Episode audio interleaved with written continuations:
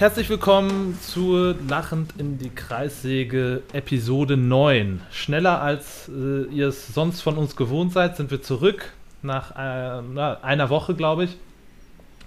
Und äh, wir haben natürlich auch heute wieder einen Gast und natürlich in der Leitung auch heute wieder mein äh, charmanter Kollege Jan Hoffmann. Guten Abend. Guten Abend. Ich hoffe, dir geht's gut. Äh, ja, mir geht's genauso wie letzte Woche. Verrückt, ne? Wahnsinn. Ja, gut. So viel passiert ja auch nicht, ne? Außer ein bisschen Homeschooling, Kochen äh, und was man halt so zu tun hat. Und Essen. Essen. Äh, ja, und äh, natürlich sind wir heute auch nicht alleine, sondern wir haben wieder einen Gast. Und zwar diesmal unseren Booking-Agenten Hendrik Chuster von der Bochumer Firma Contra Promotion. Hallo Hendrik, wie geht's dir? Hallo, moin. Ja, auch mir geht es relativ konstant ähnlich. Ich würde mal sagen, den Umständen entsprechend gut, gesund und ja, freue mich sehr, hier zu Gast sein zu dürfen. Das erste Mal auf der anderen Seite, weil ansonsten äh, höre ich sehr gerne Podcasts, eure natürlich auch und ja, freue mich auf ein Gespräch mit euch. Und jetzt bist du mittendrin. Ja, abgefahren, was ich hier alles heute möglich gemacht habe. Ich bin extra mitten ins Ruhrgebiet äh, ins Büro gefahren, damit ich auch ja meine Ruhe habe und mein kleiner Sohn nicht die Tür aufreißt und der Hauptdarsteller wird. Und ja, freue mich sehr. Das kennst du auch, Janosch, ne? Wie alt ist er jetzt eigentlich? Äh, 16 Monate. Also er äh, kommt, also ich sag mal so, er so langsam nimmt die Wohnung so den Charme einer Kindertageseinrichtung ein, weil er sein Kinderzimmer auf alle Zimmer verteilt.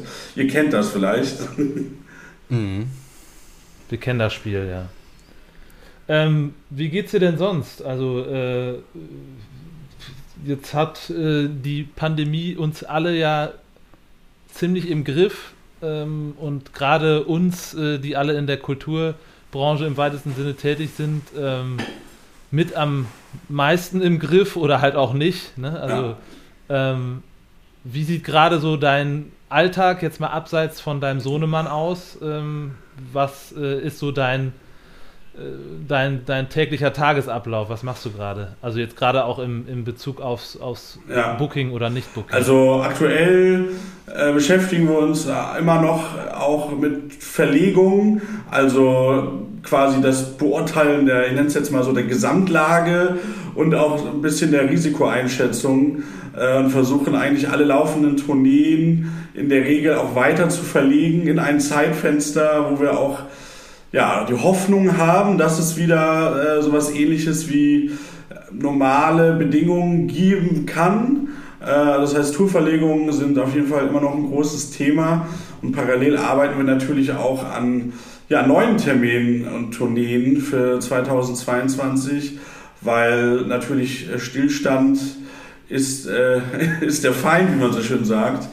Äh, und äh, ja, so die dritte oder dritter Schwerpunkt ist natürlich auch äh, der Festivalsommer, äh, wo wir im engen Kontakt mit den Festivals stehen, da die Lage eigentlich inzwischen wöchentlich neu bewerten und parallel jonglieren gebuchte Festivals auch zu verschieben oder darüber zu sprechen und halt auch zu schauen, wo wir auch neue Acts platzieren können. Ja, das sind so gerade kurz umrissen so meine, wahrscheinlich so meine Hauptaufgaben neben den ganzen kleinen Baustellen. Also langweilig wird dir aktuell dann vermutlich nicht. Ich meine, äh, unsere Tour musstest du jetzt auch schon zweimal verschieben. Also wir haben jetzt die dritten Termine und äh, ja, harren jetzt der Dinge und hoffen, dass das irgendwie klappt. Glaubst du ja. denn ernsthaft, abseits von äh, Zweckoptimismus, dass es, wenn es irgendwann mal erstmal vorbei sein sollte, dass es äh, wieder zurückgeht, wie es vorher war? Oder sagst du, so wie es vorher war, wird es einfach nicht mehr? Also wir werden nicht, also wir, äh, aber Bands ja. werden so schnell nicht vor 80.000 Leuten spielen. Was meinst du dazu? Das ist jetzt natürlich äh, die Abteilung Glaskugel lesen. Ähm, das ist natürlich jetzt sehr spekulativ. Ich glaube, dass so ein, so ein Ereignis, so eine, wie man so schön sagt, Naturkatastrophe in Superzeitlupe natürlich auch einen Einfluss auf alle Lebensbereiche haben wird und auch umso mehr Lebensbereiche, wo viele Menschen zusammenkommen. Äh, ich habe aber schon die Hoffnung, dass wenn man mal sieht, was die Wissenschaft in einem Jahr geleistet hat, was auf jeden Fall historisch ist, dass wir in der Lage sein können, auf jeden Fall wieder Bedingungen zu schaffen, in der auch ein Konzerterlebnis möglich ist, wie wir es kennen. Und das ist, kann natürlich jetzt auch keiner voraussagen, aber das ist natürlich schon die große Hoffnung. Aber ich glaube, es wird auf jeden Fall eine andere Welt sein als vorher, ohne dass das jetzt vielleicht zu pathetisch klingt, was einfach so diese Gesamtsituation mit sich bringt. Aber ich glaube, die ersten Shows, die wir sehen werden, unter normalen Bedingungen werden zumindest, da bin ich mir sehr sicher, in die Geschichte eingehen, wenn es um Stimmung und Szenarien, die sich im Publikum abspielen, geht. Aber ähm, was ja auch, glaube ich, ziemlich viele so Zuhörer mit Sicherheit, die meisten von unseren Zuhörern werden auf jeden Fall Musik interessiert, Musik begeistert sein und ähm, was ich verrückt finde, ist, dass man täglich eigentlich noch ähm, den Eindruck hat, so gerade bei Social Media, wenn man da so die Kommunikation der großen Festivals verfolgt, dass eigentlich nahezu geschlossen alle davon ausgehen, dass sie dieses Jahr ihre Festivals in Anführungsstrichen normal durchziehen können. Ne? Also ähm, es kommen aktuell immer noch täglich irgendwelche Neuigkeiten, irgendwelche neuen Bands dazu und ähm, ja, man hat eigentlich den Eindruck, ähm, als wenn dieses Jahr Rock am Ring, Wacken und wie die ganzen super großen Festivals heißen, ähm, alle stattfinden und äh, ja, auch äh, mit viel, vielen ja. Leuten stattfinden. Ne? Ähm, ich kann mir das sehr, sehr schwer vorstellen, ehrlich gesagt, dass überhaupt ein Festival stattfindet, wo Zuschauerzahlen im fünfstelligen Bereich anwesend sind. Ja, also ich bin natürlich jetzt nicht äh, der Pressesprecher der Agentengilde, sag ich mal. Aber wir haben jetzt. nein, natürlich nicht, nein, natürlich nicht. Aber das, das ist völlig klar. Nur ähm, ist es ja schon, äh, ja, also man hat da so, so ein bisschen den Eindruck, als wenn da. Äh, also das war ja letztes Jahr schon so, dass das eigentlich schon sehr früh klar war, okay, das wird jetzt alles nicht stattfinden, da man das sind natürlich auch irgendwelche teilweise politische Entscheidungen, die da eine Rolle spielen. Aber glaubst du, dass wir jetzt mal abgesehen auch von deiner äh, Tätigkeit als Agent, glaubst du, dass wir diesen Sommer schon große Festivals haben werden? Oder muss man sich da begnügen mit 2022 frühestens, sag ich mal? Ja, es ist natürlich auch. Ähm, ich bin immer sehr vorsichtig mit so, ähm, wie sagt man das, ja, mit so ganz genauen Aussagen, wenn mir selber die Faktenlage noch fehlt. Äh, wenn man jetzt sich anschaut, dass gerade ein Glastonbury ähm, abgesagt hat, ähm, ist das natürlich jetzt schon mal ein erster Indikator. Und da muss man jetzt auch sehen, inwiefern weitere Festivals folgen werden. Aktuell kann man wahrscheinlich nur über prozentuale Wahrscheinlichkeiten sprechen. Und natürlich mit jeder Woche schwindet eine, ein realistisches Szenario mit Massenveranstaltungen. Und die, die Festival-Promoter haben natürlich verschiedenste Motive, warum sie vielleicht noch nicht Festivals absagen. Das äh, sind einerseits durch rechtliche Bedingungen, es gibt noch keine Gesetzeslage, die das halt verbietet. Ähm, Versicherungen wahrscheinlich. Genau, für Versicherungen spielen da mit rein. Natürlich auch die Situation mit den Ticketkäufern. Das heißt, in der Regel versuchen die Festivals natürlich eine Absage dann auch auf eine gesetzliche Grundlage zu stellen. So eine Glastonbury-Absage ja, kann natürlich jetzt auch einen Impact haben und einen Dominoeffekt auslösen. Ähm, das werden das jetzt die nächsten Wochen sein. Ist das der erste Dominostein für die Festivals? Das wäre jetzt meine nächste Frage auch Na, gewesen. Es das Glastonbury. gibt auf jeden Fall Stimmen, die das so sehen, ja. Und das äh, Boah, ich klinge schon fast wie Politiker, ne? Aber äh, ja, also das kann es auf jeden Fall sein und äh, ich sehe auf jeden Fall den Festivalsommer sehr, sehr kritisch mit einem ganz großen Fragezeichen und ja, warte auch auf Beschlüsse und Entscheidungen, die getroffen werden. Mhm.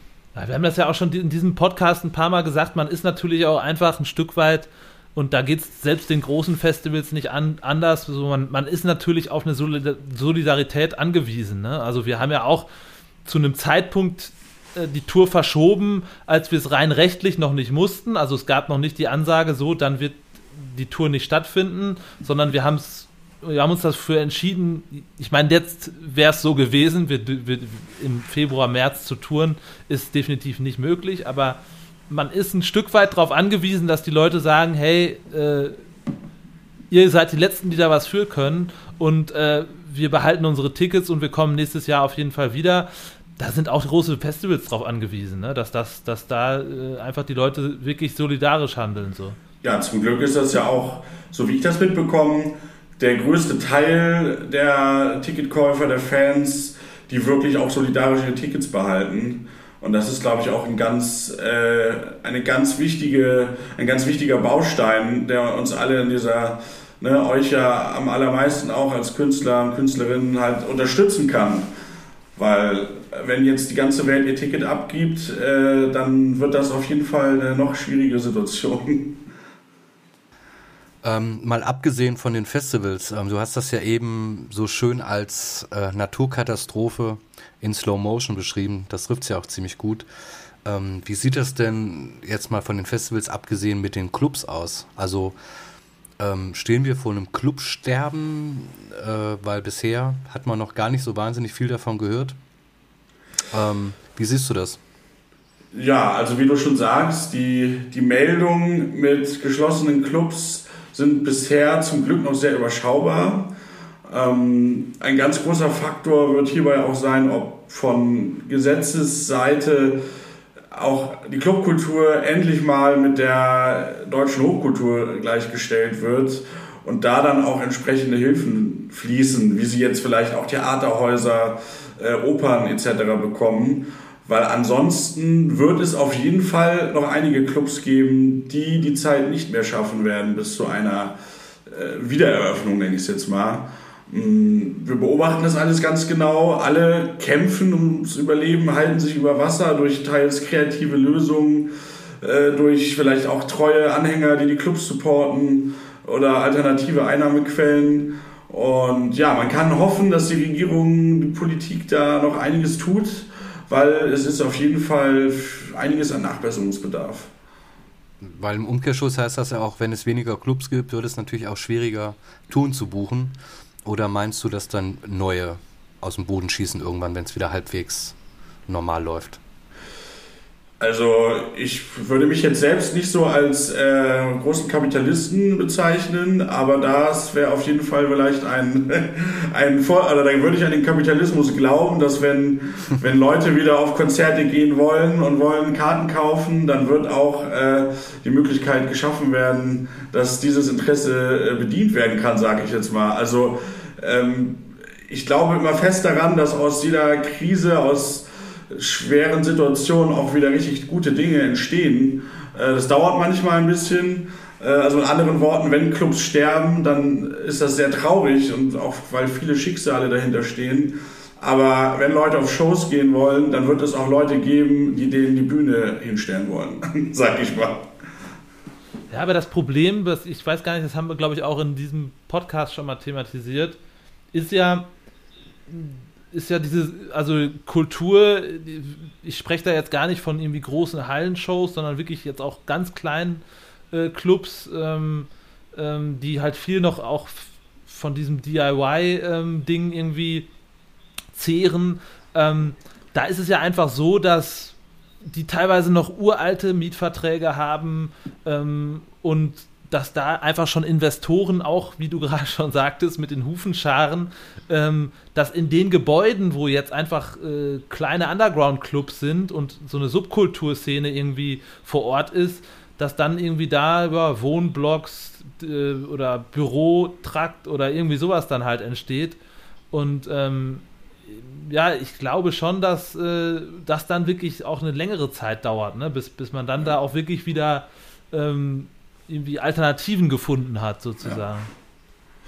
Ja. Ähm, das, was du gerade ansprichst, skizziert ja äh, auch schon sehr gut oder so ein bisschen unsere DIY-Venue-Kultur, die wir in Deutschland haben, die auch, glaube ich, in Europa äh, wirklich besonders ist. Also sprich, neben den normalen Clubs, die wir so kennen, wo so die normalen, ich mal, Touring-Acts spielen, haben wir ja auch diese ganzen alternativen Jugendzentren, die äh, wahrscheinlich auch ein sehr großer Nährboden dafür sind, dass es Bands wie ich droppe jetzt ein paar Beispiele, ob das Bands wie Turbo Start oder Pesco so aus dem Punk-Bereich oder ähm, ich weiß gar nicht, wahrscheinlich habt ihr in diesen Bands auch am Anfang getourt äh, und die wurden sich halt alle hart erkämpft, also gerade autonome Zentren oder linke äh, Clubs, die wirklich in meinen Augen einfach so der Nährboden sind für alles äh, in Deutschland zum Beispiel und in Europa natürlich auch.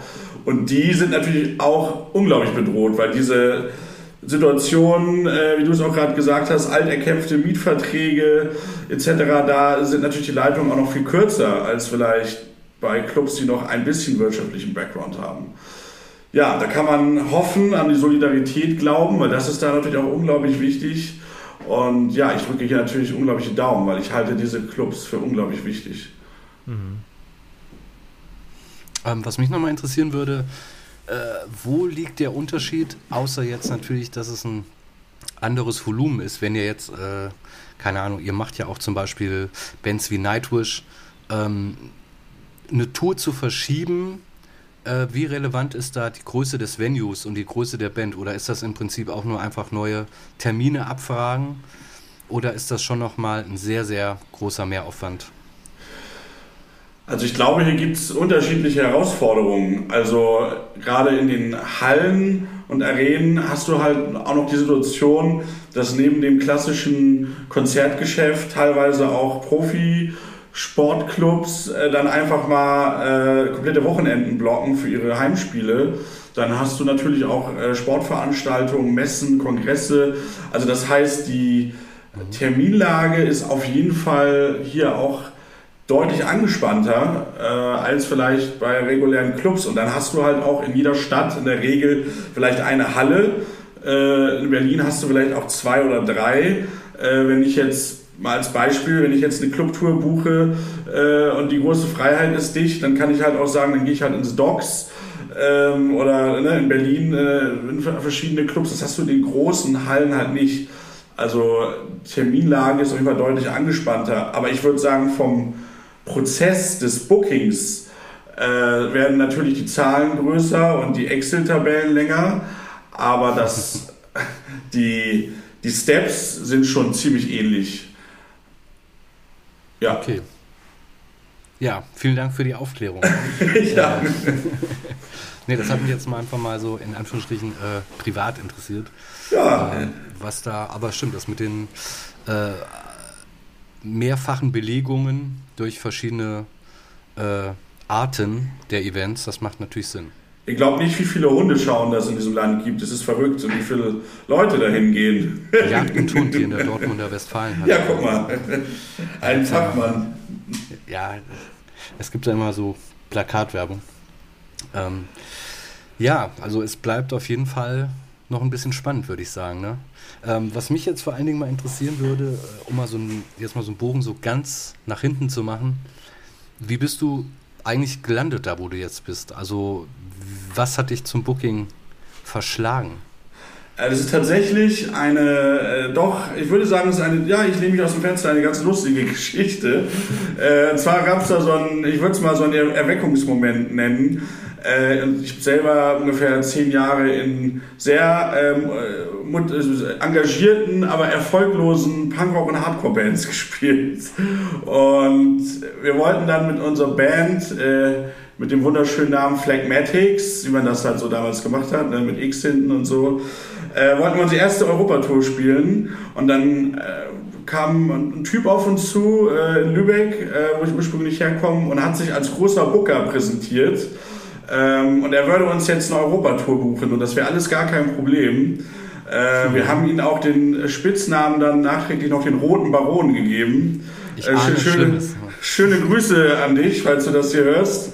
Ähm, und ja, dann rückte diese Tour immer näher und irgendwie der Einzige, der nicht näher rückte, war er so und er tauchte immer mehr ab und irgendwie gab es, ich glaube, ein, ein Gig hat er hingekriegt, ja, in Cuxhaven in der Großraumdiskothek, wo wir auch eigentlich, als wir da waren, also es war so ein bisschen so, weißt du, wie bei Fleisch ist mein Gemüse oder kleines Arschloch-Booking.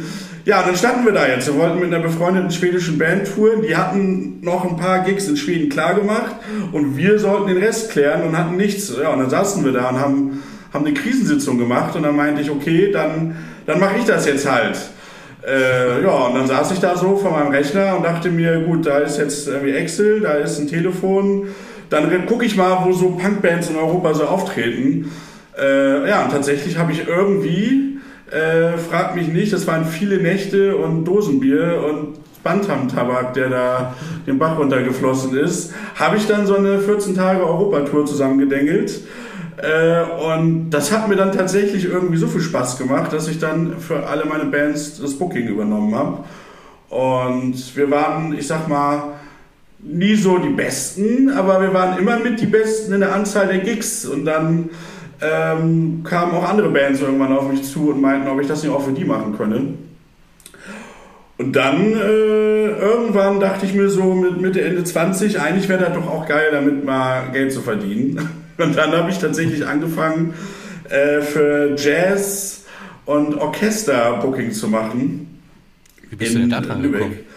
Äh, ja, ich habe äh, relativ spät nochmal Veranstaltungskaufmann gelernt bei ähm, ja, zwei Kumpels in der Agentur bei Best Tones. Äh, die Company gibt es auch gar nicht mehr. Schöne Grüße an dieser Stelle. Äh, die haben mich quasi dann von der Straße geholt und äh, an mich geglaubt, wie man das so schön sagt. Nee, äh, Quatsch. Äh, und da habe ich ähm, in Lübeck ein, ja, ein lokales Festival mit denen gemacht und auch Booking gemacht. Und einer unserer Hauptkunden war Professor Bernd Ruf von der Lübecker Musikhochschule, der unter anderem Pur auf Schalke dirigiert hat und viel Classical Crossover gemacht hat. Ja, und als dann die Agentur, wo ich gelernt habe, dann zugemacht hat, hat der mich quasi einfach mitgenommen, hat, sich, äh, hat mich bei sich in den Keller gesetzt und meinte, hier, du bist jetzt mein Label, PR, Booking, äh, Schreibmaschine, Noten ausdrucken, alles Mann. Und dann habe ich da im Bereich, ja, Klezmer, World, Tango, Jazz, diverse Acts verbucht. Und über diesen Weg bin ich dann irgendwann hier gelandet, weil eigentlich habe ich ja von Jazz und so gar keine Ahnung. Und ich hatte die ganze Zeit Angst, dass das irgendwann die Leute herausfinden und ich musste schnell die Branche wechseln. Ja, und jetzt sitze ich hier im wunderschönen Ruhrgebiet. Das ist so die, so ein bisschen der Abriss, also quasi eigentlich vom selber Musik machen und Touren, was tatsächlich ja eine sehr häufige Geschichte ist bei uns in der Branche, bin ich so über verschiedene Umwege bei Contra gelandet. Also im Prinzip auch das, dieses DIY-Ding, äh, was du gerade angesprochen hast, ist dann auch deine DNA sozusagen, ne? Ja, auf jeden Fall. Also ich glaube, das ist auch eine gute Schule. Also tatsächlich, wenn man so sich umhört, bei uns auch in der Branche, äh, viele Leute äh, haben ähnlich angefangen, glaube ich. Also ich glaube, das erdet einen auch und ich glaube, das äh, schafft auch ein ganz gutes Verständnis für einerseits Musiker, Musikerinnen, aber andererseits vielleicht auch den Promoter vor Ort. So. Und äh, ich bilde mir halt ein, dass äh, ja, mir das schon ganz gut getan hat, auf jeden Fall. Gibt's denn, ja, das ist ja auf jeden Fall lustig. Gibt es denn in dieser dann jetzt auch schon längeren Zeit, wo du das machst, äh, gibt es da so Künstler, wo du sagst, also du musst ja keine Namen nennen, aber äh, gab es schon Künstler, wo du gesagt hast, also völliger Irrsinn, das ist das größte Rockstar-Benehmen äh, irgendwie und äh, ne, nur Diven und also so ein richtiges Beispiel, wo man als Booker dann komplett verzweifelt, jetzt außer bei uns. Sag das nichts Falsches, genau. und der Schweiß läuft mir die Stirn hinunter. ähm, also grundsätzlich, glaube ich, kann man sagen, ich bin ja nur auch nicht seit 30 Jahren hier im Game, aber was ich halt auch von Leuten höre, die länger in der Branche sind, und das Gefühl habe ich auch, dass schon die Professionalität so in den letzten Jahren auf jeden Fall immer mehr zugenommen hat. Äh, und dieses Rockstar, coole Backstage-Stories, Groupies, Drogenorgien und so weiter, das nimmt schon ab, aber das gibt's natürlich auch. Hat vielleicht auch das Genre gewechselt. Ne? Früher war das Hair Metal und jetzt ist es eher Deutschrap. Drogen, Kokain, Hustensaft äh, und so. Äh, aber ja, es gab, es gab halt schon Bands, äh, wo du dann vom, vom Tourmanager hörst, mit dem ich dann ja am meisten auf Kontakt habe während der Tour. Ja, gestern alles super, aber dann mussten wir eigentlich los und der Bassist äh, liegt halbnackt äh, mit einer Frau im Backstage total betrunken und ich kriege den da nicht raus und dann muss mir die Supportband noch dabei helfen, ihn aus dem Backstage zu ziehen. Äh, also sowas kommt schon mal vor. Äh, oder ja, vielleicht auch äh, alkoholgeschwängerte Meinungsverschiedenheiten zu später Nacht. Ähm, es gibt, kommt auch mal vor, dass ein Tourmanager mit einem Künstler spontan dann mal in die Notaufnahme muss, weil äh, vielleicht jetzt doch zu viel Wodka getrunken worden ist. Oh, jetzt habe ich es schon vielleicht regional eingegrenzt. ähm, so, das, das passiert auf jeden Fall. Aber auch wenn ich mit, mit Kollegen spreche, tatsächlich, ich glaube, gerade die krassesten Rockgeschichten hört man eher bei den Booking-Agenten aus dem Hip-Hop-Bereich.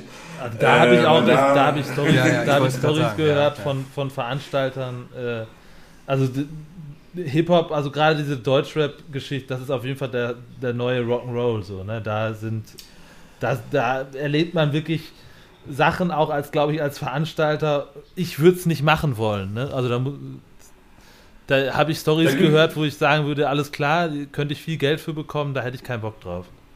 Nee. Also der, äh, da gibt es eine schöne Geschichte von T.S. Ullmann, äh, die ich auch in einem Podcast gehört habe.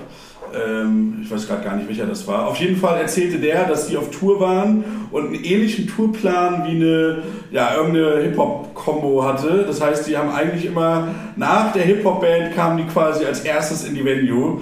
Und er meint, äh, das Szenario war immer relativ gleich, weil er kam in die Halle und der Local Promoter hat ihn eigentlich mit strahlend mit offenen Armen empfangen und meinte, es war so fürchterlich und warum musste er sich das denn antun und endlich seid ihr da und es und äh, ja und wirklich also auch auch wirklich die Stimmung ist glaube ich auch nicht so äh, da sind lustige junge Leute die eine geile Party feiern sondern ich glaube dass es oft auch wirklich äh, für alle Beteiligten sehr sehr anstrengend ist ja aber ich glaube manchmal kann man dann äh, die Booking Fee äh, als Schmerzensgeld einfach äh, ansehen ne? und einbuchen.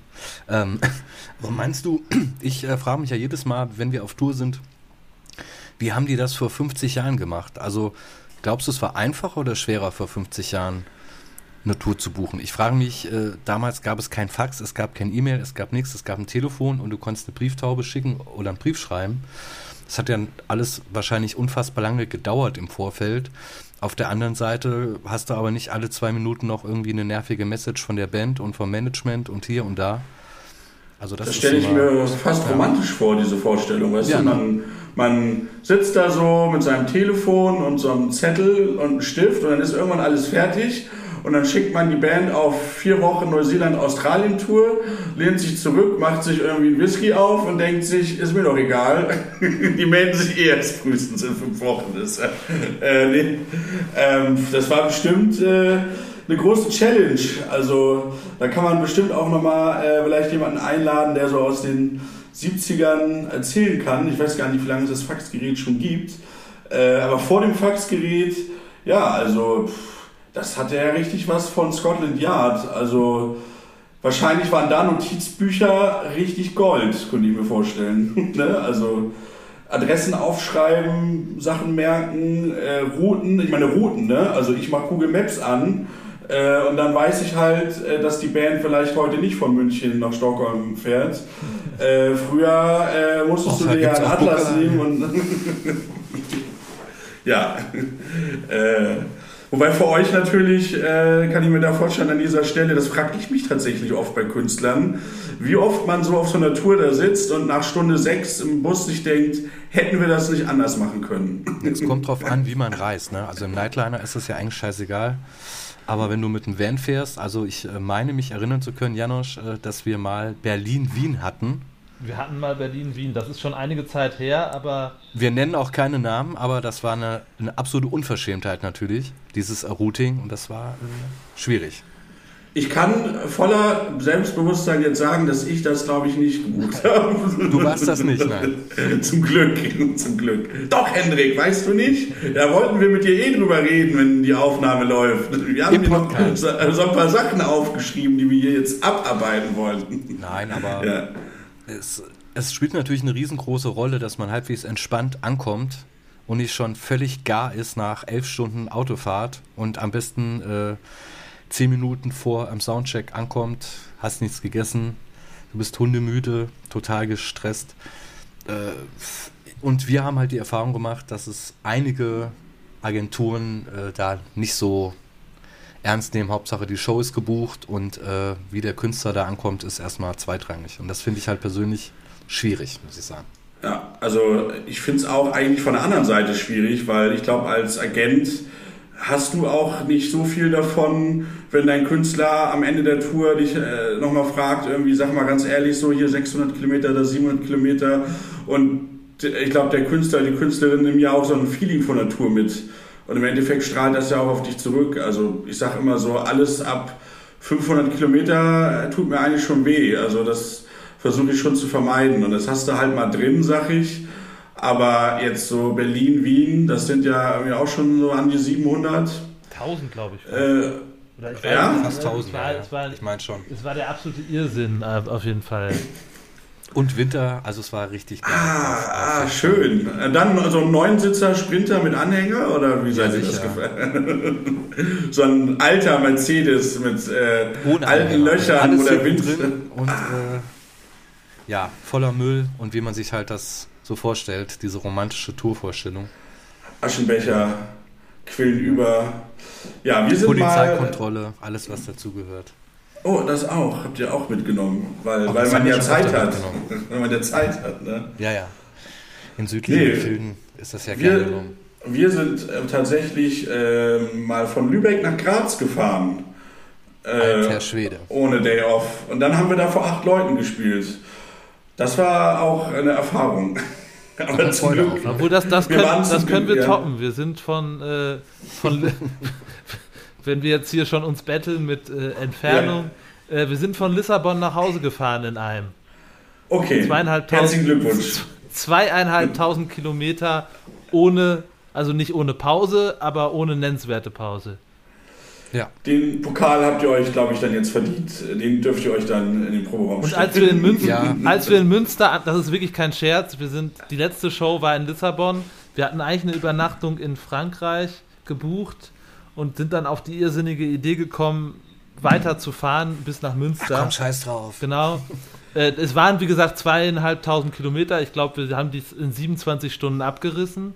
27 Stunden im Auto sitzen ist auch wirklich, also Boah. völliger Darf ich fragen, da war aber bitte keine Agentur involviert, ja? Das habt ihr bitte selber gebucht. Bitte sagt das jetzt, ja? Äh, das, das enthalten wir uns jetzt mal. Ähm, Okay, okay. Auf jeden Fall sind wir dann in Münster angekommen nach 27 Stunden Autofahrt und es ist kein Scherz. Circa zwei Kilometer vorm Proberaum, vorm Ausladen, ist die Karre verreckt und wir mussten uns noch abschleppen lassen. Also in, wir, wir waren schon, wir, doch, wir waren schon in Münster und ähm, ja, also wie gesagt, zwei Kilometer bis zum Proberaum. Die Karre ab verreckt mitten auf der Straße, fuhr nicht mehr weiter.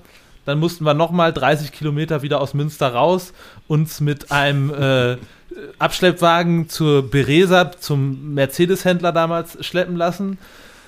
Mussten dann aus dem einen Sprinter alles in den neuen Leihsprinter umpacken nach 27 Stunden Autofahrt, um dann Wie zum um, um dann zum Proberaum zu fahren, um alles wieder auszuladen. Also Okay. Ich Und man muss dazu sagen, dass einer auch nicht äh, fahren konnte, weil der einen gebrochenen Fuß hatte. Äh, ja, das war der richtig Einzige geil. mit Führerschein oder was? Genau. Oder? Nee, nee. nee, also da kommen Okay. auf jeden Fall einige Stories ähm, zusammen, was man da so. Ja, und das Ich, ich glaube, also, alle, die jetzt hier zuhören und in der Band spielen, äh, die werden sich jetzt auf jeden Fall ordentlich einen ablachen, weil dieses Gefühl, wenn du nach so einer langen Autofahrt alleine nur noch ausladen zu müssen, fühlt sich halt schon an wie der Gang nach Canossa. Wenn du dann noch in eine Polizeikontrolle kommst oder wenn dann ein Auto verreckt, das ist ja wirklich. Da habt ihr wahrscheinlich noch gelacht, wie so Leute, die so schon seit 20 Stunden verhört werden oder so, weißt du, so ein wahnsinniges Lachen wahrscheinlich. Schalte, schalte nur noch aus dem Bus, als der ADAC kam. nee, ich glaube nicht. Aber nee, okay. äh, ist auf jeden Fall keine empfehlenswerte äh, Strecke, um die am Stück zu fahren. Würde ich von abraten. Ich schreibe mir das hier gleich mal auf, ne, weil man, ich habe ja gehört, man soll ja Learnings immer so mitnehmen aus dem Podcast, also Lissabon, Münster nicht, nicht machen. Aber du hast ja auch sicherlich die ein oder andere äh, hanebüchene Story noch von äh, Künstlern, ohne Namen zu nennen, die du äh, im Laufe deiner Zeit betreut hast oder noch betreust, wo du so manchmal wirklich denkst, puh, ich glaube, ich, glaub, ich mache eine Umschulung. Also, Ich habe ja leider schon eine Umschulung zu diesem Job gemacht. äh, daher könnte das schwierig werden. Ja, also ich glaube, es gibt äh, schon, also ihr wisst, es- also ihr wisst es ja auch so, ihr seid lange in der, ich sag jetzt mal in der Musikbranche unterwegs. es gibt so die Leute, die sind halt geerdet äh, und es gibt halt die Leute, die so ein bisschen out, out of space leben. Und da fällt mir zum Beispiel eine Geschichte ein. Ich kann auch gerne das Genre nennen fürs bessere Verständnis. Wir reden hier über New York Hardcore. Ähm, und die Kollegen meinten halt in Hamburg, sie müssten jetzt noch mal vor der Show in, der, äh, in einem Club, äh, der auf der Reeperbahn ist, ähm, noch mal kurz äh, auf den Dom gehen. Und dann waren sie auf dem Dom und dann fanden sie es auch eine richtig gute Idee, dem Schausteller noch einen großen Teddy zu klauen und damit dann äh, wie die Sieger in die große Freiheit einzumarschieren, triumphierend den Teddy da durch den Backstage äh, äh, geworfen haben. Und dann leider kamen aber die Schausteller zum Club, die wohl irgendwie herausgefunden haben, wo die Band herkommt. Naja, und diese Tough Guy, Hardcore-Band, sehr, ne, ihr kennt das ja, Basketball-Trikot, große Arme, schwere Beine, viele Tätowierungen, die waren dann ganz schnell im Backstage und haben sich verschanzt, während draußen wirklich versucht haben, die Schauspieler den Club zu stürmen. Äh, ich glaube, also zum Glück, also die Türsteher konnten wohl Schlimmeres verhindern, ähm, aber auch hier wieder Abteilung Learning, Schausteller beklaut man nicht, ist so, glaube ich, die. Das ist so wie, wie Taxifahrer irgendwie, da nee. macht man aber nicht. Also mir fallen direkt drei Bands ein und eine von denen wird es wohl sein, aber... Äh, okay, kennst du die Geschichte etwa? Oder ist das ja so? Nö, nö, aber ich kenne äh, diese Bands, äh, von denen ich meine, dass die es sein könnten, wo man mehrere solche Stories, dass da äh, nicht alles Gold ist, was glänzt, sag ich mal. Äh, ja, das stimmt. Was da so hinter der, hinter der Bühne abgeht. Ja, aber also ist man da nicht manchmal verzweifelt oder du buchst eine Tour und dann beschweren sich äh, Veranstalter, was das ähm, für Assis sind und du musst dir das anhören und äh, denkst dir eigentlich, ja, kann ich ja eigentlich auch nichts für, ne? Ja, also die meisten Veranstalter in solchen Situationen sind zum Glück da auch sehr reflektiert. Also die sagen dann nicht, äh, Hendrik, du äh, Vollidiot, äh, was hast du hier für eine Band angeschleppt, sondern ich glaube, viele sind auch einfach äh, dann so erfahren, dass die das für sich selber so verbuchen als, okay, es kann mal passieren. Äh, und jetzt so, so eine Story wie die zum Beispiel, also da muss ja auch ein örtlicher drüber lachen. Ne? Also ein Hamburger Promoter, der schon ewig im Geschäft ist, so eine Story damit erlebt, also der schreibt sich das ja selber in sein Captain Blaubeerbuch so, weil äh, das ja so absurd ist. Und ja, es gibt mal Situationen, wo man dann natürlich in die Rolle kommt, was vermitteln zu müssen. Ähm, aber ich muss sagen, tatsächlich, toi toi toi, äh, eigentlich konnte man immer alles klären und es gab nie die Situation, wo ich rausgegangen bin und dachte, boah, also der örtliche ist jetzt wirklich für immer pisst auf dich, weil die Band hat einen Fernseher mitgenommen oder so. Das äh, hatte ich jetzt nicht. ja, ich habe ja mal, äh, das stand glaube ich mal im Visions, dass äh, Trail of Dead hier mal irgendwie auf, auf diesem Vision Festival gespielt haben und dann so richtig schön Rockstar-mäßig äh, den Fernseher aus dem Hotelzimmer geschmissen haben. Ah. Und sich dann aber gewundert haben, dass sie den halt dann auch bezahlen müssen. Ne? So. Das hat denen keiner gesagt. Die dachten, wenn man den Fernseher rauswirft, das ist so wie, hallo, äh, wir sind eine Band, hier genau. ist der Nachweis, das ist unsere CD, wir gehen dann mal. So, da dachten die, sind sie dann mit durch vielleicht. Das ist auch schon länger her, oder? Also ich dachte, der Fernseher ja, ja. jetzt auch mit den Flachbildschirmen, das schockt das auch nicht mehr so, glaube ich, nee, oder? Nee. Also Wer will ja dann auch so, ein, so, eine Briefmarke rauswerfen? Ne? Das ist schon sehr lange her, glaube ich. Buchst du denn eigentlich, ähm, sind die Bands, die du buchst, sind, ist das komplett über den Globus verteilt oder äh, hast du dich, sind die meisten schon eher aus dieser Region hier oder ist das äh, ja, aufgeteilt? Also das ist, also der Fokus liegt auf Europa. Mhm. Also auch jetzt so, ich sag jetzt mal, ich spreche jetzt mal für die für die Firma auch, wie wir so arbeiten, ist das Kerngeschäft Europa. Aber wir buchen auch Tourneen und Shows in Australien, Russland. Jetzt gerade habe ich auch wieder äh, mit einem Promoter aus Südafrika gesprochen. Also grundsätzlich buchen wir eigentlich auf der ganzen Welt, aber so der größte Teil ist schon in Europa. Nee, ich, mein, ich meine vor allem auch Bands, also äh, buchst du viele Bands auch, die aus den Staaten kommen und so weiter? Ah, ähm, nicht viele, also aktuell, wenn ich jetzt mal darüber nachdenke, glaube ich sogar aus den Staaten ist es sogar nur eine. Okay. Ähm, und ich würde sagen, wir haben, oder auch ich, viele skandinavische Acts. europäisches Ausland und großer Teil auch Deutschland. Ähm, ich kann jetzt sogar gerade gar nicht genau erklären, warum jetzt USA aktuell nur ein Act ist. In der Regel ist es tatsächlich halt auch so, dass gerade Acts aus den Staaten direkt mit Agenten aus UK arbeiten ja, ja. und die dann oft halt das auch direkt dann eigentlich schon verteilen.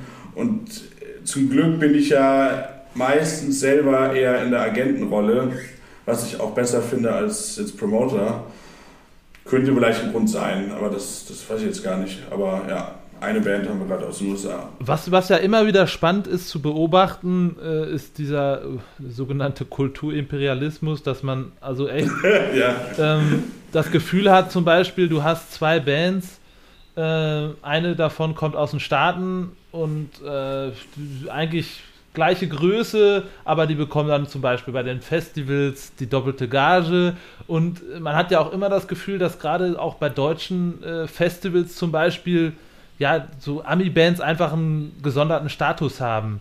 Ähm, glaubst du denn, dass diese ganze Pandemie-Geschichte ähm, eventuell auch so ein bisschen dafür sorgen könnte, dass ja, dass da so ein bisschen vielleicht sich das Ganze ein bisschen ändert, so zum Beispiel, dass, dass man nicht erst als erstes immer schaut, okay, welchen großen Headliner kann ich jetzt hier rüberholen, sondern vielleicht sich dann auch eher mal hier in Deutschland oder in Europa umguckt, wo natürlich auch einfach Logistikkosten schon viel, viel günstiger ja. sind. Also ich glaube generell habe ich so ein bisschen das Gefühl, dass wir schon kurz vor der Pandemie da eine Entwicklung hatten, dass wir, auch wenn wir uns die Headline-Slots anschauen, auch noch mehr europäische oder auch deutsche Acts in die oberen äh, Regionen gerutscht sind. Und natürlich kann auch so eine Pandemiesituation dann noch, noch zusätzlich mit reinspielen. Und ich glaube auch, dass wir hier in Deutschland und auch Europa viele unglaublich gute Acts haben und auch einen unglaublich spannenden Markt, dass auch die Festivals eigentlich nicht immer darauf angewiesen sind, sich äh, die ganzen Roses dieser Welt ins Billing zu schieben. Ich glaube, wie so oft ist es halt auch der gesunde Mix. Ähm, aber die Festival-Promoter werden jetzt gerade auf jeden Fall noch in der Übergangszeit natürlich sich ganz genau überlegen, platziere ich hier jetzt lieber einen Act aus Europa äh, erstmal in diesen, mal, unter diesen Umständen oder diesen Bedingungen oder platziere ich einen Act, der jetzt eingeflogen wird und wie du selber ja schon sagst, wo auch ganz andere Produktionskosten dranhängen. Aber das kann natürlich jetzt auch noch besser als ich, wenn ich Festival-Promoter beurteilen. Aber ich sehe es wie du, das ist ja auch, das fängt ja schon bei den kleinen Clubs an und auch bei den DIY-Geschichten. Äh, wenn der USA-Stempel dahinter steht, ist oft auch die Bereitschaft deutlich größer. Das, kann man schon manchmal so sehen, ja. Es ist ja schon irgendwie verrückt, ne? Weil, ähm, ich meine, ich kann mich da selber auch gar nicht von freisprechen, so dass man, dass man schon teilweise auch das Gefühl hat, ähm, dass man bei einer Band, die jetzt zum Beispiel aus Deutschland kommt, schon immer noch mal genauer hinschaut. Ne? Ist das cool genug irgendwie? Ähm, und ja, wenn ich in aber meinem. Warum ist das so? Ich weiß nicht, warum das so ist. Aber wenn ich jetzt zum Beispiel in meinen Plattenschrank gehe, ähm, ich kann ehrlich gesagt die Bands, die aus Deutschland kommen, kann ich fast an einer Hand abzählen, wovon ich Platten im Schrank stehen habe. Und das ist, ähm, ich weiß nicht genau, woran es liegt, aber ähm, ja, Vielleicht auch das lange Zeit natürlich, wenn man jetzt mal sowas wie Rammstein außen vor lässt, nicht mehr so diese, dieses eine Ding, wenn du jetzt sagst, okay, ähm, es gab dann dieses, dieses Classic Rock Revival, das, dann hat man das eher so Schweden und USA und England zugeordnet. Oder, genau. äh, ne, also äh, man hat das Gefühl so, dass lange Zeit nichts mehr aus Deutschland kam, wo man sagte, ja, okay, das, das ist jetzt da losgegangen, da hat das alles angefangen oder so, ne? Das, äh das ist, glaube ich, der springende Punkt, dass es um Originale geht. So, dass deutsche Bands ganz oft klingen wie die Kopie von, was äh, finde ich auch ein großes Problem ist. Und diese Originale wie Rammstein, Kraftwerk zum Beispiel oder die ganzen ähm, Krautrock-Geschichten, so. Das war das Original und das wurde dann im besten Falle von anderen nochmal kopiert. Und ich glaube, das ist eigentlich die einzige Chance, wie man ja, sich langfristig wirklich etablieren kann, indem man das nicht nachmacht, sondern was Eigenständiges macht. Und vielleicht ist das in der Tat der Hauptgrund, dass äh, deutsche Bands da vielleicht lange Zeit zu, mh, hm, zu zögerlich waren oder sich nicht getraut haben.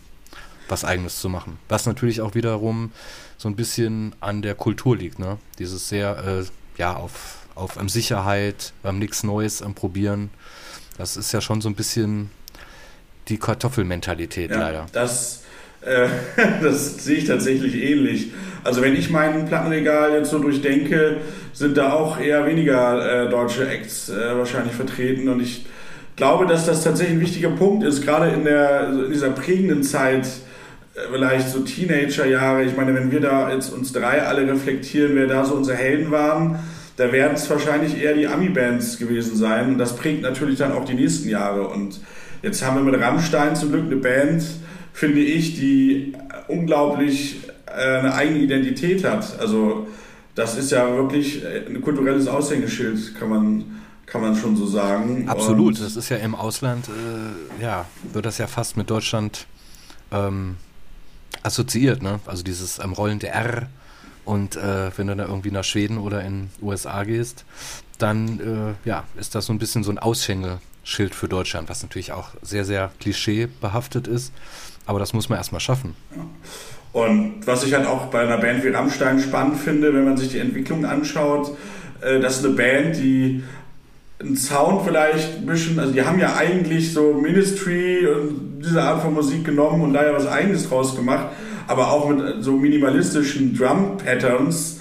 Äh, der Janosch kann mich jetzt vielleicht korrigieren, ich bin nicht so der Schlagzeugexperte, aber dass man das dann so durchzieht und trotzdem, dass das so eine Urgewalt auslöst, in einer Zeit, wo jeder Drummer den anderen eigentlich übertreffen will, Stichwort Dave Lombardo etc., ähm, das finde ich halt schon sehr spannend. Äh, hätte ich auch so damals nicht zwingend erwartet. Wenn man sich so die ersten Bizarre Live-Auftritte bei YouTube anschaut, hat das heutzutage schon fast was Komödiantisches.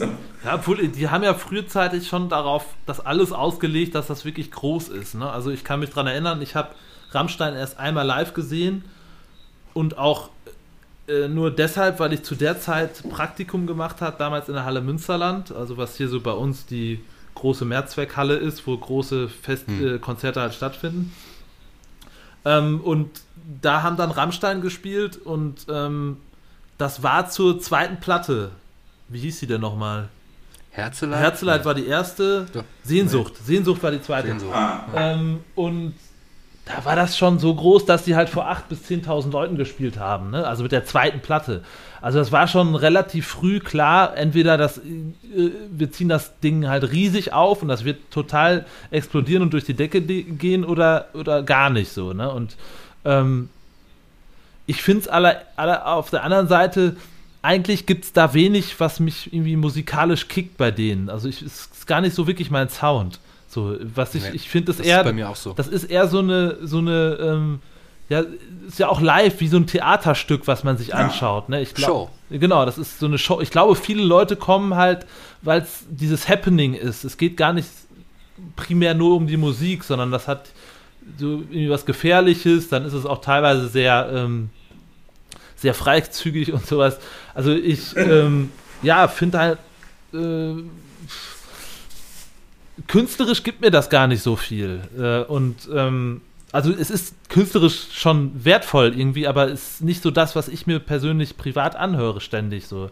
Ähm, und da muss ich dann einfach wirklich sagen, es gibt wenig, wenig Musik, äh, wo man sagt, okay, wow, das, das äh, war vorher nicht da. Und das, das war ja. in der Tat dann wirklich vermutlich so, wo es so eine komplette Bewegung auch war, war es das vermutlich das letzte Mal äh, der Krautrock, ne? Und dann natürlich die mit Kraftwerk so die ja die komplette elektronische Musik mit begründet haben.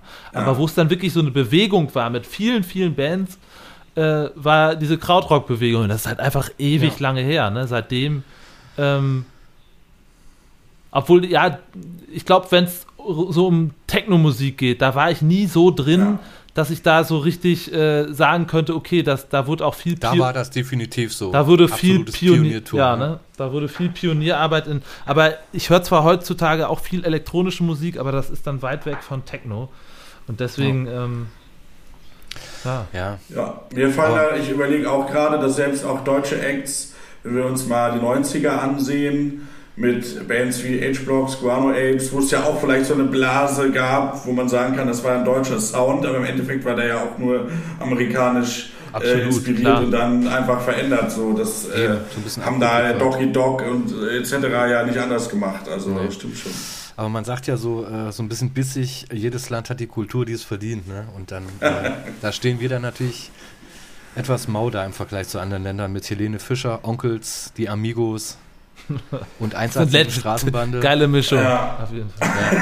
Ja. so, bitte lege nicht auf meiner Geburtstagsfeier auf. nee, aber ich meine, das sind halt mit, mit so die größten Künstler im Land, in Anführungsstrichen. Und wenn man das vergleicht mit anderen Ländern, was die für Bands haben, dann hat man manchmal so ein kleines Tränchen im, im Auge. Aber äh, ja, man kann ja zumindest Helene, versuchen. Helene Fischer tauchte tatsächlich weltweit in den Tickets äh, Listen auf, also wenn es um verkaufte Tickets äh, geht. Und so die ganzen Agenten aus dem Ausland haben sich alle gefragt, wer zum Teufel ist eigentlich diese Helene Fischer? Äh, was macht die hier in den weltweiten Top-Listen, wenn es um Ticketzahlen geht irgendwie? Also wenn wir jetzt mal rein über kommerziellen Erfolg sprechen, ist das natürlich schon ein, ein Phänomen. Ne? Also ich habe selber noch keine Show gesehen, aber ja, das wird sich aber auch nie außerhalb dieser Grenzen, wird sich das ja nie bewegen.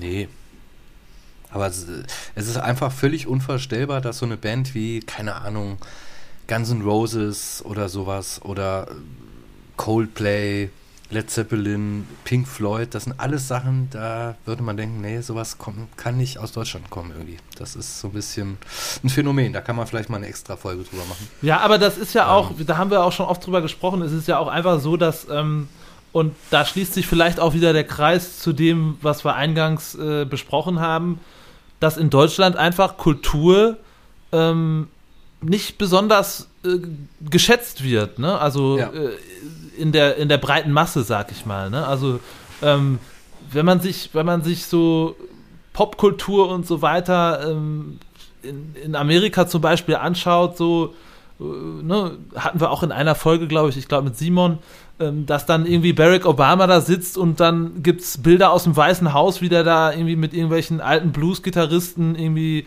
äh, irgendeinen alten Song singt und so. Also da merkt man einfach, wie, wie wichtig Musik da für die ist und wie, wie, wie, wie wichtig das kulturell ist. Und ähm, ja, hier in Deutschland hat man irgendwie nie das Gefühl, dass das geschätzt wird. So, ne? Das merkt man ja jetzt gerade auch sehr, sehr, sehr deutlich, dass es nicht geschätzt ja. wird. Und ich glaube, ja, halt daraus schlimm. entwickelt sich ja auch, wenn, wenn Musik äh, überall präsent ist, dann haben natürlich auch wieder die Kids mehr Bock, Musik zu machen, wenn das mehr gefördert wird. So ja. und ähm, ja, das, das ist sehr tief bei uns drin. Also ich glaube, das ist äh, äh, eigentlich nie so gewesen, dass das wirklich hier richtig, wenn man auch mitbekommt, dass zum Beispiel Bands aus Skandinavien, die dann bei uns mit auf der Tour sind mal oder so, ja, die stellen dann einen Antrag vom, vom äh, irgendwie beim, beim, bei, bei der Stadt oder sowas und bekommen dann mal eben, ja, ihr wollt auf Tour gehen, auch international cool, finden wir das total geil, hier habt ihr irgendwie 10.000 Euro, äh, viel Spaß auf Tour, so, ne? Ja. Und das gibt's alles bei uns nicht. Das ist tatsächlich, ich finde, Schweden ist wirklich ein ein super Beispiel, weil ich glaube, Schweden hat 8 Millionen Einwohner und wir könnten jetzt wahrscheinlich äh, fünf Podcasts nur mit schwedischen Acts ja. füllen, die wir alle feiern. Äh, und da ist es tatsächlich so, wie du auch gerade sagst. Die fangen damit an, dass jedes Kind ein Leihinstrument bekommen kann. Du kannst hingehen in der Schule und kannst sagen, ich möchte jetzt eine Bratsche lernen äh, und du kriegst gefördert Musikunterricht und das Instrument. Egal, ob deine Eltern Ärzte oder äh, ja. egal wie viel Geld deine Eltern haben. Und das, glaube ich, ist schon mal die absolute Basisarbeit, dass jeder genau. Zugang zur Musik bekommen kann, egal wie viel Geld er hat. Ja, und ähm, der Grund ist ja auch, dass die nicht auf der Straße äh, landen, äh, die Jugendlichen. Ich habe mich da schon öfter mal mit schwedischen Musikern drüber unterhalten. Und natürlich, und das verstehe ich nicht, dass das in Deutschland irgendwie noch nicht so richtig ankommt in einem Land, wo das ja das Thema immer sehr weit vorne ist, äh, das Thema Steuern, dass erfolgreiche Bands natürlich auch Steuern bezahlen, wenn die international erfolgreich sind und das einfach auch eine Art von Investment ist in diese Künstler. Ja. Und auch ein Statussymbol vielleicht sogar. Ne? Also ich glaube, Schweden hat das, sich das schon dessen sehr bewusst, Absolut. Äh, wie die Welt Schweden sieht im Hinblick auf Kultur. Und in Amerika ist es halt, das ist auch ein tolles Beispiel, finde ich. äh, wenn es um Mentalität geht. Bei uns ist es oft so, wenn du mit Künstlern, Künstlerinnen sprichst, die studieren dann vielleicht was und machen nebenbei ein bisschen ernster Musik und dann dauert das Studium länger oder es gibt irgendeinen Backup-Plan. Aber in Amerika gibt es so unglaublich viele Acts und Künstler, die einfach sagen, so, jetzt ist Musik, alles auf eine Karte und wir wohnen mit sechs Leuten in einer Dreizimmerwohnung und versuchen das ganze Jahr zu touren. Und äh, das ist, glaube ich, auch wie du schon sagst, Kartoffelmentalität. Ne? Wir haben mit einem Ohr immer noch so ein bisschen das Rhein-Endhaus äh, da hinten, was vielleicht doch nochmal bezogen werden will. Deshalb bloß nicht zu riskant mit der ganzen Nummer. Natürlich ist das einerseits ja auch eine, also wenn mein Sohn mich später mal fragen wird, eine wahrscheinlich auch äh, vernünftige Einstellung. Aber für radikale Kunst äh, ist das natürlich schwierig mit Reihenhäusern.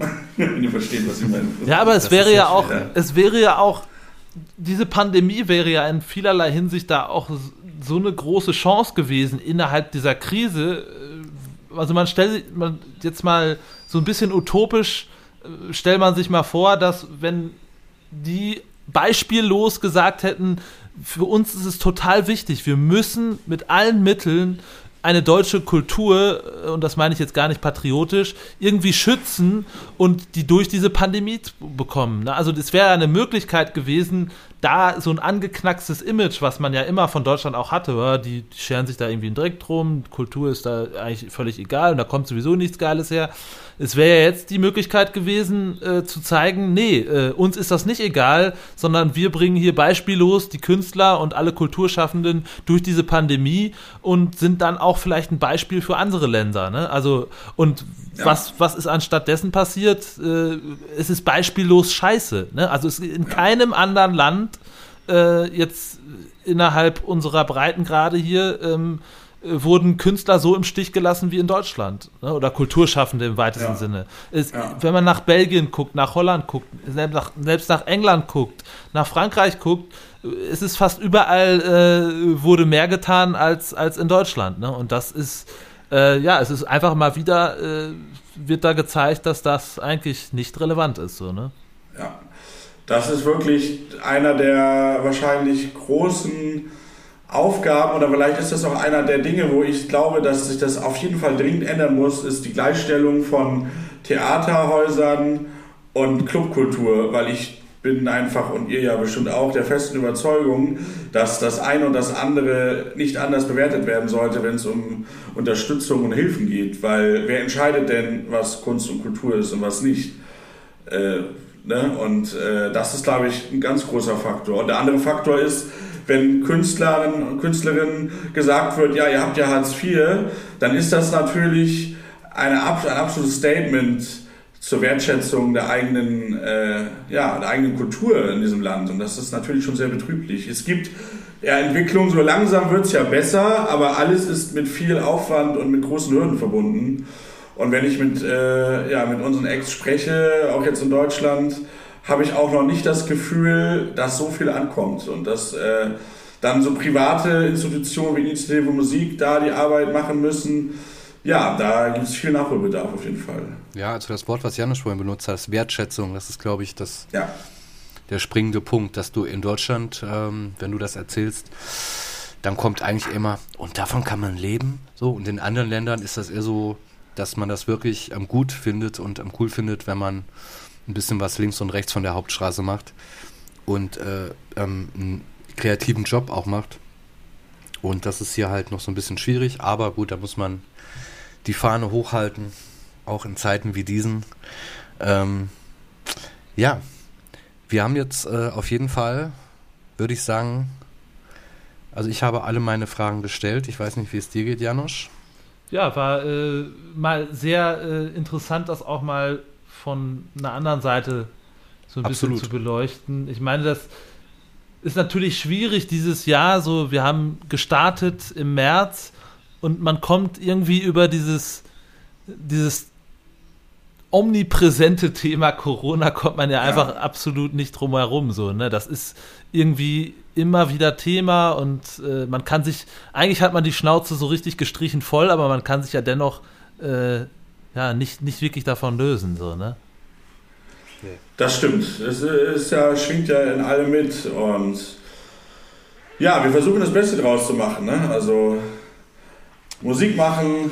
Musik machen, Musik. Wir, wir, wir, mit in jedem Podcast mittlerweile, glaube ich, äh, enden wir so. Musik machen, Musik hören, äh, Künstler unterstützen ähm, und so weiter. Ne? Und darauf hoffen, dass es bald irgendwann weitergeht und ich habe so unfassbar Bock äh, auf Konzerte zu gehen wieder das ist also es wird dir ja ähnlich gehen ne also man man ja. äh, man muss ja man muss ja wirklich sagen also wenn man so viel unterwegs ist oder wenn du auch viel äh, auf Konzerte gehen musst in Anführungsstrichen weil es halt deinen Job mitbringt dann gibt es definitiv Zeiten wo man eigentlich wo man sagt so ach eigentlich hätte ich unter normalen Umständen wäre ich jetzt heute Abend dazu die, dem Konzert hingegangen, aber ich habe im Moment einfach keinen Bock so, ne? Und ja. Äh, ja, aktuell ist es definitiv genau andersrum, sondern man sagt eigentlich die ganze Zeit, denkt man sich nur, oh, ich habe wieder so Bock auf eine Show. Äh, ja, einfach. Aktiv oder passiv ist eigentlich egal, ne?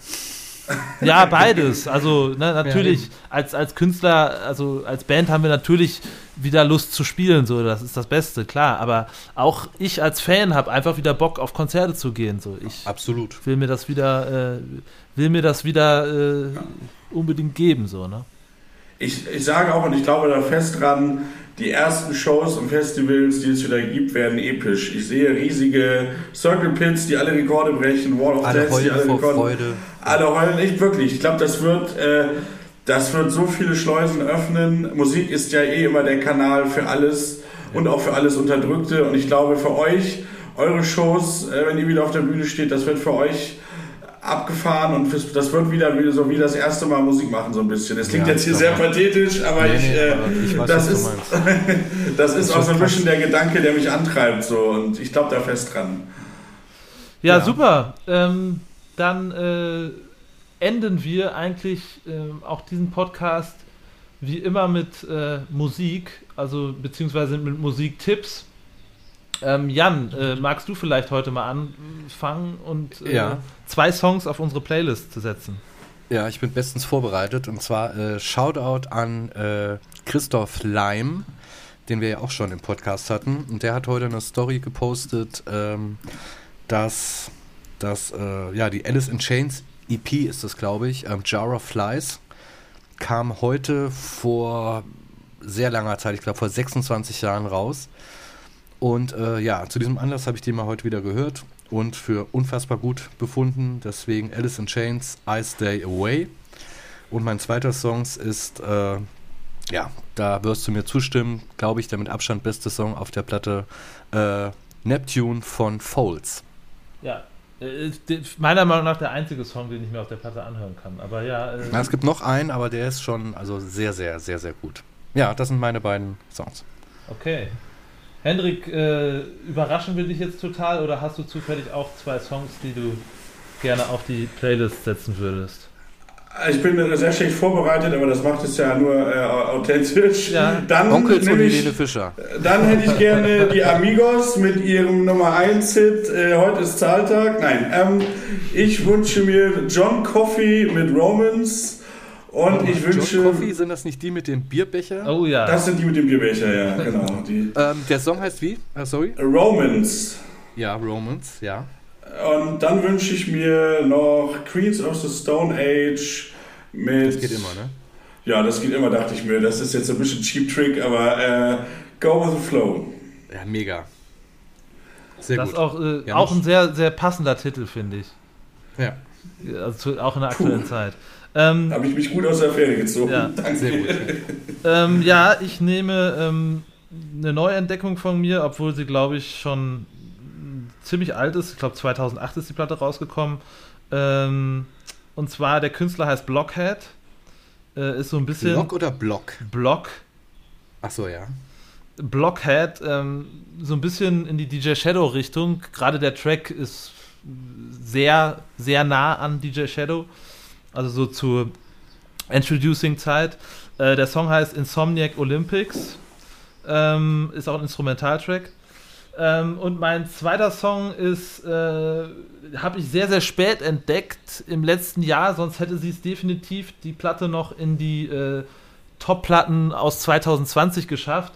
Und zwar eine Band namens Loath. Ähm, ist eine Band aus England äh, und meiner Meinung nach die weitaus bessere Deftones-Platte, die letztes Ja, Jahr das stimmt. rausgekommen ist. Äh, die Platte heißt äh, I Let It In and Took, äh, and It Took Everything, glaube ich.